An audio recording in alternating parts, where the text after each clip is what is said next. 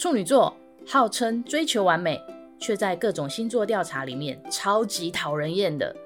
关于处女座的江湖传闻都是真的吗？如果是真的，又怎么了吗？让我们不负责任地拆解处女座这种生物。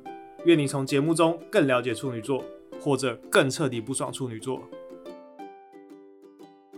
Hello，大家好，我是 Swatch。Hello，大家好，我是 Cloud。最近很红的《华灯初上》第三季已经播完了。我们要来蹭流量了吗？对，这集是蹭流量的一集。我只有看第一季而已，我看完第一季之后就没有追了。为什么？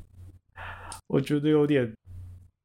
有点长，我我自己喜欢看的是那种，就是比较像日剧那样子啊，就是一一集就有一个，至少要有个段落，交代完一件事情，然后下一集这样子的节奏。那如果一集不行，至少两集可能要有一个故事线，可以刚好结束。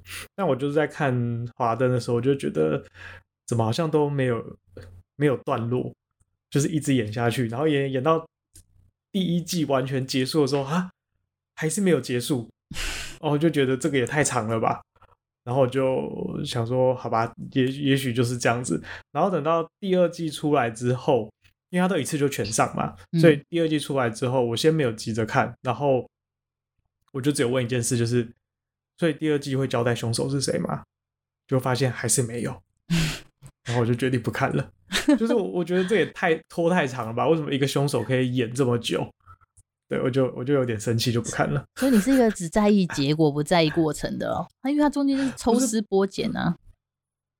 不是不在意过程，我会觉得太久了，就是就是太久了。好了好了，你没有耐心。没有，然后还有一些就是我自己对这出这部戏有一些自己的。不喜欢的地方，但因为今天没有讨论这件事情，不然我怕批评一下之后就被 会被攻击之类的。好啦，那《华灯初上》它是群像剧嘛，就是很多角色，然后很多支线，然后它几乎每一个人身上都有故事这样子。然后呢，哦，我我先讲一下，我们这集会大爆雷哦，所以还没有看《华灯初上》的朋友，如果你们很介意爆雷的话，就先不要听下去。但是其实听了也无妨，啊，听了也无妨啊。对，不行，好像大家很怕被暴雷的样子。我看那时候刚出的时候，每个人都提心吊胆的，很怕不小心听到结局。对，对，好，我个人是一个不在乎被暴雷的人呐，我也不在乎。哦，我我是那种就是。看漫画、看小说，我可以直接先翻到最后一页看一下结局。这个结局我喜欢，我可以接受，我才会继续看这本漫画。哦，我是属于看到中间有点没耐心了以后，我会稍微看一下后面结局怎么样。对。然后呢，网络上呢就有一个星座学家，对不起，不是唐启阳，不是唐启阳老师，另外一位星座学家，然后他就根据每个人的角色，然后就分析了一下他们大概是什么星座。然后其中有一个叫做尤里。百合的角色呢，他就是被分配到处女座。嗯、你对尤里这个角色有印象吗？有啊，谢欣颖啊。对。可是他相对是比较比较边缘的角色。第一季的时候啦，我不知道后面怎么样，但我觉得他第一季有点边缘。哦，对对对对对。呃，因为他的个性，他的个性就是属于外外冷内热。所以不熟的人就是可能会觉得说，哦，他好像都站在一边，然后都没有在干嘛。可是其实他默默的在观察很多东西。然后尤其是他可能大家都在化妆间，大家其他人都开始讨论很多事情，讨论讨论到一个没有结果的时候，其实他都听在耳里，他就突然冒出一句吐槽的话，说冒出一句经典，然后大家就觉得哦，事情可以解决了这样子。所以。所以可能会会很符合处女座的给人家的第一印象吧，好像一开始有点边缘冷冷的，可是其实他都有在看，都有在观察，而且他是理智的在盘整个状况，然后最后在重要的时间点突然冒出一句解决问题的话，这样子。处女座有时候就有点抽离感，对，就是他会有时候会无法融入这个群体里面。我自己很印象深刻是，比如说有时候大家可能同事、同学们一起出去玩，然后在路上走路的时候，我常常永远都是自己一个人独自走路，然后看东看西这样子，就不太会想要跟人家聊天之类的。有时候很沉浸在自己的世界里面，然后就觉得现在这个世界这样很好，不要来理我，不要吵我。可是会不会有一些人会会来经过你，就是说，哎，觉得你好像一个人，他会跑来跟你聊聊天这样子？会，然后有时候就会觉得说，哦，就聊一下，就哦，其实我现在这样很好，但不会说出来，就会觉得说，呃，好像自己一个人比较开心一点。我好像，或者是比如说大家在聊一些什么什么事情的时候，就不会想要第一时间就插嘴进去一起去聊，你可能会想多听一下，然后多下一点判断，就像你说的，然后再再讲出自己的想法这样子。对啊，所以可能我觉得我自己也多多少少有一个这样的感觉，就是当事情很混乱的时候，我会想要先听一下大家的说法，等到我理清楚这个这整件事情到底是怎么回事以后，我才会发表我的想法。这样子，可能 Yuli 在里面也是类似这样的角色吧，嗯、所以就被归类到处女座。嗯，甚至是我觉得有时候会，有时候会这件事情，如果我不知道，我不懂，就觉得不要乱发言。嗯，因为有时候会蛮受不了，就是有些东西这件事你也不懂，你也没有什么专业，你只是硬要说说自己的感觉。我觉得应该要怎样比较好，可是你到底凭什么觉得怎样比较好？你对这方面有研究吗？你有涉略吗？那就如果不知道，就不要乱讲啊的这种感觉。所以我就有时候就不太喜欢讲一些自己不知道的事情，就觉得很烦，很不很不适当。那你有时候的沉默，你会不会在心里偷偷想说，你们这些人又在乱讲话？可不可以先搞清楚状况？啊、你心里会这样想啊？高冷，我因为我会，因为我会这样子想，所以我也很害怕我讲话的时候别人会这样子想，所以我就会对于我不懂的事情不想乱发言。好啦，这样好像感觉，如果是依照这个从这个角度来讲的话，至少第一季。第一季展现出来的 Yuli 的人设，第一印象的人设好像是蛮像处女座的。嗯，嗯，好，然后找了一些 Yuli 的那个在剧里面的金句被大家标出来的。第二季呢，他第二季讲了一句话，就是讲告别这件事情。他说：“我们这辈子会遇到的人很多，不是每一个都要放在心上，也不是每一个都要常常挂在嘴边。离开又不等于老死不相往来。”在最好的时候道别，不是挺帅气的吗？他的人生观，第二季透露了他的人生观。因为那时候光好像遇到有点分崩离析的一个状态，然后大家都觉得说啊，为什么要道别？为什么要道别？然后他的他的情绪是很淡然的。哦，对，哦，这这我可以，那那我完全可以理解。就是我其实这个人是那种对于离别场合是没有任何感觉的人，比如说毕业。嗯，以前毕业的时候，大家会有的比较情绪化的，会这样子，大家哭成一团啊，觉得很难过啊，或什么的。那我心里就想说啊，毕业就毕业就毕业啊，我们这辈子就是你哭完当天，我们隔天大家就可以约出来见面了。我们 毕业完就是大家就算是毕业之后，都还很有很多时候会见到面啊，好像不用不用这么。这么难过，然后或者是长大之后在工作，可能遇到一些呃，可能工作很久同事离职废位，嗯，然后有的人也会哭得很难过，觉得说怎么办？以后没办法在公司见到你或什么的，嗯，然后我心里就想说啊，私下就可以见到了，也没有这么难过吧。所以、哦、对于这种场合，其实我是有一点抽离的感觉，就是大家可能很投入在道别的情绪的时候，你就觉得用理智。退一步来想说，我们是现在道别没有错，可是我们又不是永远不会见面啊，干嘛这样？对，我会觉得有有有必要这么夸张吗？有必要这么的戏剧性吗？这种感觉，对，呃，嗯，那这部分加上刚刚那个情境，我就完全可以理解了。而且我觉得，以我来讲，我好像对于道别这件事情。对我来说，它是一个仪式，可是好像并并不是需要投入情感很多的地方。就例如说，我们可能毕业，好说啊，我们要一起吃，就是一个聚餐，或是有有有人要离职了，我们大家一起聚餐。我觉得这个聚餐，这个仪式感对我来说是必要的。可是有些人会很感伤或什么，我就觉得还好，我就觉得我可能也是类似这样。啊，这个就是一个这个阶段的道别。可是我们之后如果有缘的话，一定还会再碰面。嗯、那如果、啊、如果真的不会碰面，那那那也是可能就是一个缘分吧。所以好像不会到很感伤。因为如果真的不会碰面，那就代表你也没有真的很想跟他见面呢。假设，因为因为今天不是说哦，我今天是可能是假设是。出国认识了一些朋友，然后我要回国了，我们可能真的真的非常非常难见面。嗯，那有的只是像刚刚讲那种离职，嗯，然后你总不可能说出怎么办？以后我们以后再也不会见面了，嗯，因为没有你，只要愿意的话，你每个礼拜都可以约他出来。嗯，那如果这么久都没有见到面，就代表其实你也没有很想要跟他见面了。嗯，如果真的很想的话，你就会排除万难去跟他见面了。所以其实就是有没有那么想的感觉？嘿，对，然后觉得好像不需要这么戏剧化。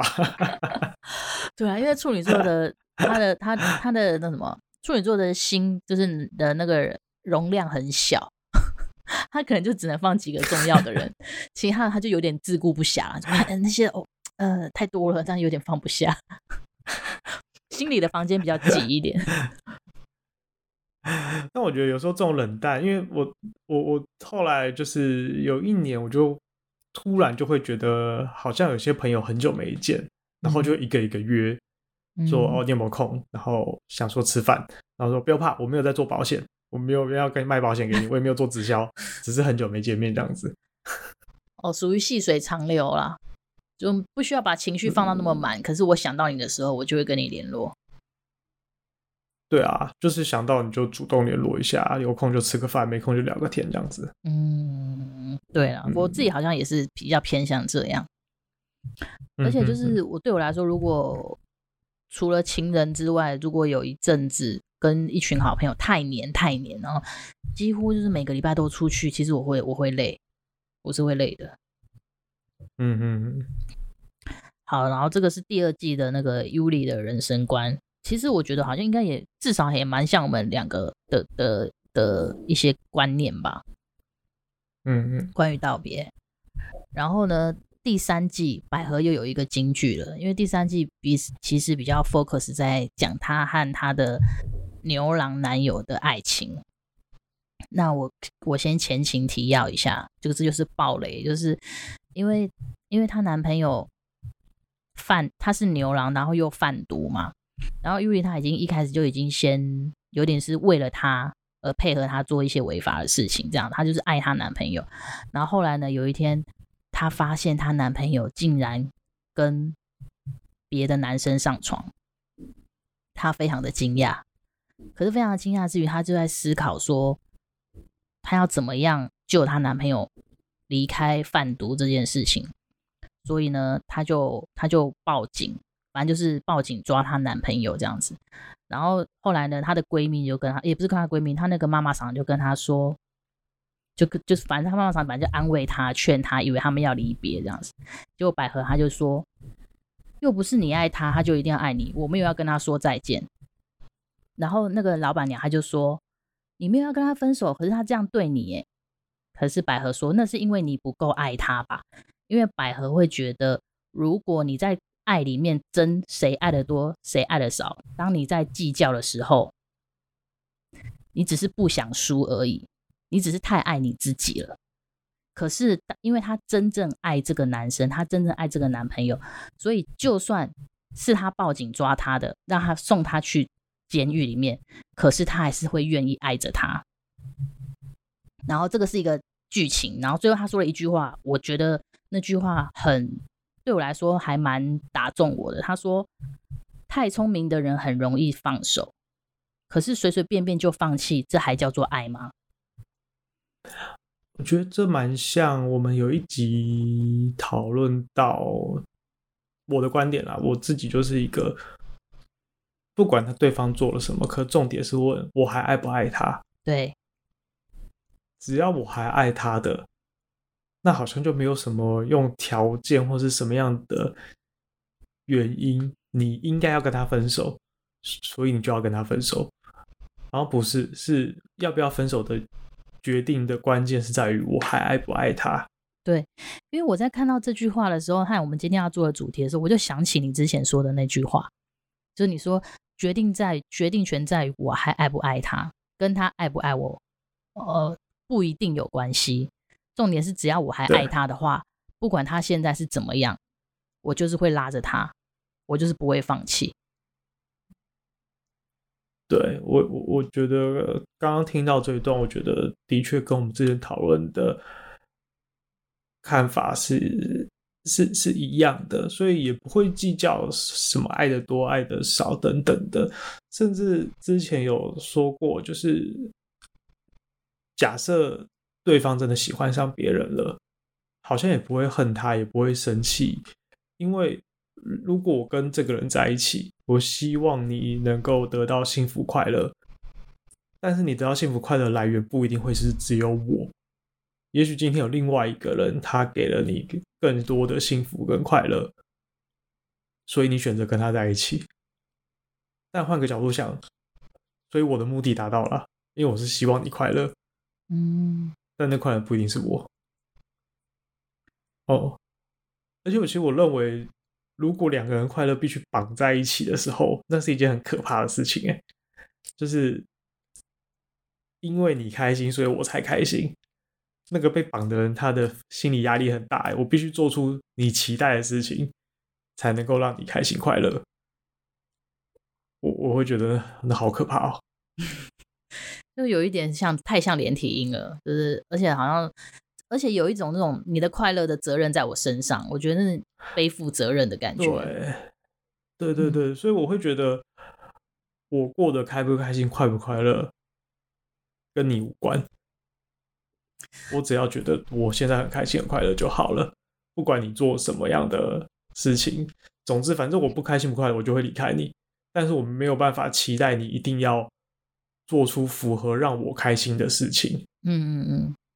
嗯，因为那就是把责任丢到对方身上，然后你的情绪要被别人所影响，被别人所控制，那你就不会得到真正的快乐啊。嗯，对，因为不可能有一个人做的事情完全都符合你的想法、你的心意，这是不可能的。但是，但是刚刚我觉得我比较想要讨论的一点是说，他讲的那句话就是说，聪明的人很容易放弃。这件事情对我来说是成立的，因为聪明人他常常会觉得说，他想的太，他他他太容易想到预测到后果，预测到结果，然后预测到会发生什么事情，然后他觉得说痛苦就在那边的时候，就很容易就先放弃，怕麻烦吧，怕麻烦就先放弃。可是他说，可是随随便便放就放弃，这还叫做爱吗？我觉得这一点对处女座来说，好像对我来说，至少对我来说蛮蛮贴切的，就是其实处女座在。坦白说，我觉得处女座在面对人生和面对爱情的时候，我自己觉得那个心态不太一样。你在面对工作，或者在面对生活，或在面对人生的时候，你可以很云淡风轻。可是你一旦遇到了爱，而且因为处女座就很机车嘛，一个很机车的人一旦爱到这个人，他其实是会发现说，因为我太机车了，我的你好不容易找到一个我很喜欢的人，我才不会轻轻易易放弃嘞。我我觉得有这种感觉，所以变成是他们在爱情里面其实蛮容易不小心，就是会会蛮蛮蛮被虐的。我自己会有这种感觉。可是那个放弃指的是说我不会放弃掉这个人，但不代表我要纠缠着这个人呢、啊。嗯、就是如果他他不喜欢我，那也就只能不喜欢了。哦，好像不会说我我为了你改。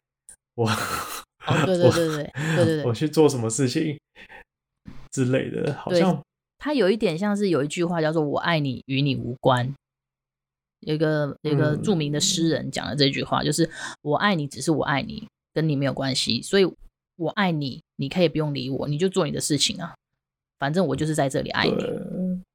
所以，所以我觉得那个他所谓的容易放手，指的更像是说我不会计较。利益关系，不会去计较说，呃，比如说像他讲男朋友去贩毒这件事情会影响到我的身上，会对我造成什么样的影响？只要我还是爱着你的，只要我觉得喜欢你，看到你的时候还会心跳加速，眼睛放大，有爱的感觉，只要这些东西都还存在着，那就不用去放，就不会放弃掉啊。对，就叫做爱啊。对，而不是去想着说，哦，可是你这个人怎样怎样，所以我不喜欢。呃呃，不是说不喜欢你这个人这样这样，所以会影响到到我等等的。嗯，所以我要放弃掉你。我觉得那种忍痛放弃是不太存在的。对，会真的放弃就是真的不喜欢了。对，我我觉得这样子听下来，其实我觉得好像那个星座星座专家他讲的，好像真的蛮像的诶。Yuli 这个人的角色，好像真的蛮像处女座的角的个性的诶。对，但他应该，所以他只是他他推测嘛，不是不是里面有提到说他他是什么星座这样子，没有没有，对，单纯的推测，他推测出来的。哦哦，因为我记得有有有第一季有演到那个林心如有过生日嘛，所以那个可能还可以推测他是什么星座的。哎哎、欸欸，那第一季那林心如那个是推测是什么时候？有印象吗？我没有印象，因为那 个没有提到这件事。因为他他预他推测林心如是母羊座，呃，母羊座是三月四月的时候。哦哦，看他推测的准不准？这件事情，看他推测的准不准？好啦，那希望大家就是处女座的朋友们，如果你看完《华灯初上》，你有没有相同的感觉，或者是你觉得自己比较其实比较像哪个星座？我觉得可以在群组里面跟大家分享。欢迎加入 处女座怎么了吗的群组。嗯嗯嗯，比较像哪一个人啊？你说比较像哪一个人？对对对，比较像哪一个人？呃呃，我觉得大家都可以来讨论分享一下。那没有看的人呢？嗯，你都听到这里了，表示你已经爆雷了吧？反正你也没差，你要不要去看一下？看一下到底是怎么一回事？我最近在看《少年法庭》，我觉得蛮好看的。哦，我想看，我有想看这一部。对，哦哦，那还蛮蛮蛮虐心的，我觉得。是哦，真的假的？看了会很会很纠结，但我蛮喜欢，是因为他对人性的。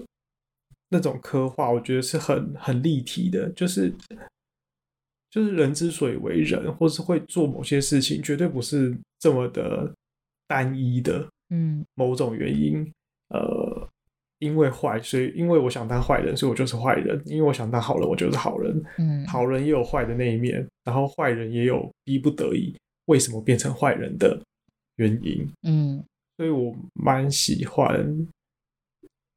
这部戏的，然后我我看华灯初上，好像小小抱怨一下，就是我那时候不喜欢，就是我觉得他们那时候觉得第一季的时候，觉得人物有点扁平，嗯，就是好像这个人被设定是这个样子，然后他就没有别的样子了。我知道，至少在第一季的时候，我好像没有看到，然后就觉得这个人会不会太太平面了一点啊？的这种感觉，嗯，我可以理解你说的。还有一些讲话台讲话咬字的有点粗细，这件事情让我 也是没有看下去的动力。但我可以理解你说的第一季人物扁平这件事，因为他有他有他一下要交代很多人，他要赶快在第一季建立大家的印象，然后第到了后面第二季、第三季才会把这个人物的里面的底层个性再挖出来。我觉得可能，呃，应该是说他他把人物的立体这件事情做到比较后面，可是他第一第一季要先建立印象，可是可能有时候会，如果你只看第一季的话，可能就会觉得说，哎，好像很很人物很扁平啊，什么什么之类的吧。那这这这不算我的错吧？我没有说谁错，不要争这个输赢。我只是我我的我的意思是说，嗯，也许他是真的人物太。太多了一点点，但我觉得，比如说以前看一些好看的剧，其实它可以在很短的时间内，或者说它可以，比如说这一集就讲某一个人，透过一集的的故事，把这个人的个性变得立体，然后下一集讲另外一个人等等。就是以前常常会有那种剧，就是原本就有一集专门讲这个配角，嗯，然后把他的一些故事交代清楚，嗯。然后你就会觉得，哦，以前会觉得说这个人怎么这样子，原来是因为他有某种童年，或者他有某种不得不嗯。做的压力，所以从另外一个角度来看这个人，然后你就会比较容易投射进去那个角色，觉得会想说哦，换做是我，如果我是他，我会怎么做？嗯，如果我遇到这样子的事情，我会选择跟他一样吗？还是我会做出不同的选择？嗯，等等的，嗯。嗯，所以我那时候对对，我只是。最近在看《少年法庭》，觉得蛮好看的，对，也可以推荐给大家。对，推我我也想看，我之后要去看。对，然后我想说，可能这也跟编剧要切入的角度有关嘛，就是他要怎么叙述事情嘛。嗯，我觉得也许也许对于编剧来说，他想讲的其实是一个刑侦案，然后爱情是爱情是包装他的一个一个窗帘。所以他可能他并他并没有 focus 在我要讲，我要很透彻的讲这一个人的个性吧，我猜啊，对，哦，好，今天就聊到这里吧，好，拜拜，拜拜。